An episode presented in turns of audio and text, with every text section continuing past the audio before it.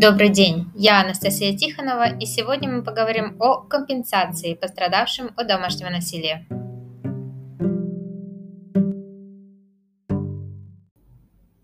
Чтобы разобраться, давайте обратимся к самым простым основам, а именно поймем и разграничим для себя гражданское право и уголовное право.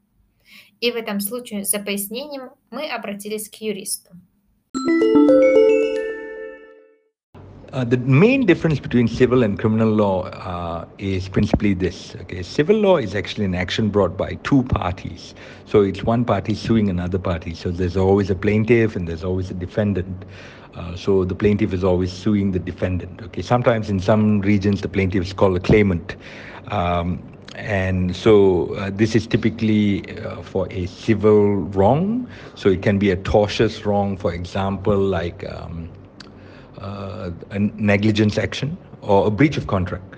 Okay, a criminal action is not an action that is brought uh, by one party against another party. So it's not two civil parties. It's actually an action brought by the government against a possible criminal, an alleged criminal. So the action is brought by uh, the deputy public prosecutor or the public prosecutor. In the United Kingdom, it's referred to as the Crown. The Crown actually brings the action against, uh, is trying to basically indict uh, someone on behalf of Her Majesty's government. Таким образом, гражданский процесс происходит между двумя сторонами. Всегда есть гражданский истец – это участник процесса со стороны обвинения, а также гражданский ответчик две стороны. То есть истец обвиняет ответчика. С гражданскими вопросами мы идем к юристу за свой счет, и мы сами собираем доказательства.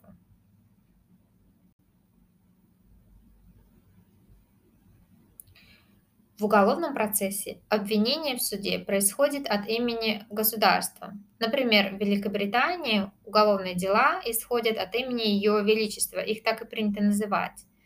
Обвинитель – это прокурор, и досудебное расследование проводится полицией.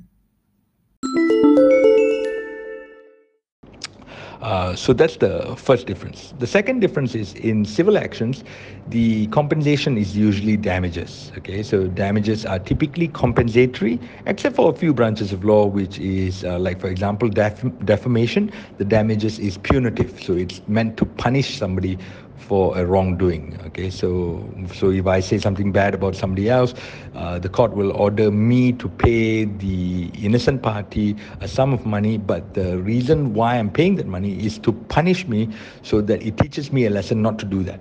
That is in terms of a civil action. But a criminal action, the there's no damages. There might be a fine, but there's no damages, and there's always imprisonment. Okay, there's an uh, there can be a prison sentence. In a civil action, there there is no prison sentence. Uh, so that uh, is principally the main difference between a civil and a criminal action. Второе отличие заключается в том, что в гражданском суде наказанием является выплата, то есть возмещение ущерба. В Уголовном кодексе нет выплат. В качестве наказания используется штраф, оплачиваемый в казну или тюремное заключение. Очень важно понимать разницу между уголовным и гражданским правом. В случае домашнего насилия чаще всего что происходит? Например, полиция провела расследование, и по его результатам прокурор решил, что дело будет закрыто в связи с нехваткой доказательств. Это судьба 90% всех дел по домашнему насилию.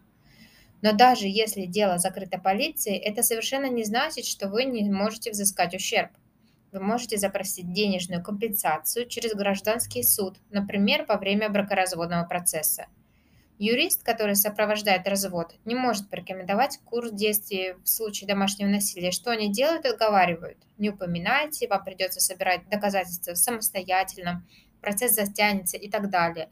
Но на самом деле ссылка на акт о домашнем насилии при бракоразводном процессе имеет важное значение при определении стороны, виновной в распаде брака, а также учитывается при вопросах о назначении компенсации ущерба, содержании, разделе имущества и вопросе опеки. И здесь мы переходим к третьей части закона о домашнем насилии, и она посвящена вопросам компенсации и восстановления.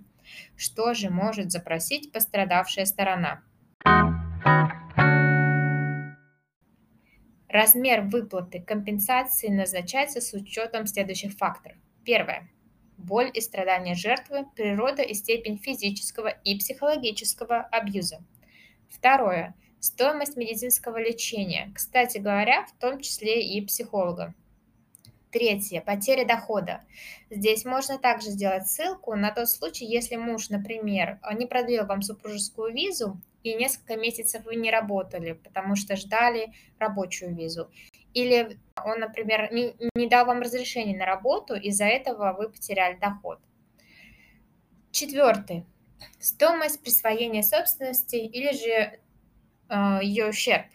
Пятый расходы, которые понесла жертва в связи с расставанием из-за домашнего насилия, такие как оплата места проживания, включая аренду и выплату кредита, и организация нового места проживания. Что можно добавить? На самом деле, если вы не дадите инструкции своим юристам и не запросите данные виды компенсации в суде, то вам их, скорее всего, не предложат. Поэтому, опять же, читаем закон сами, собираем все документы, подтверждаем расходы и даем инструкции юристу. Также есть вариант принять участие в программе восстановления при Министерстве соцзащиты. Итак, мы видим, что акт о домашнем насилии в Малайзии предлагает очень серьезные меры по компенсации пострадавшим от домашнего насилия.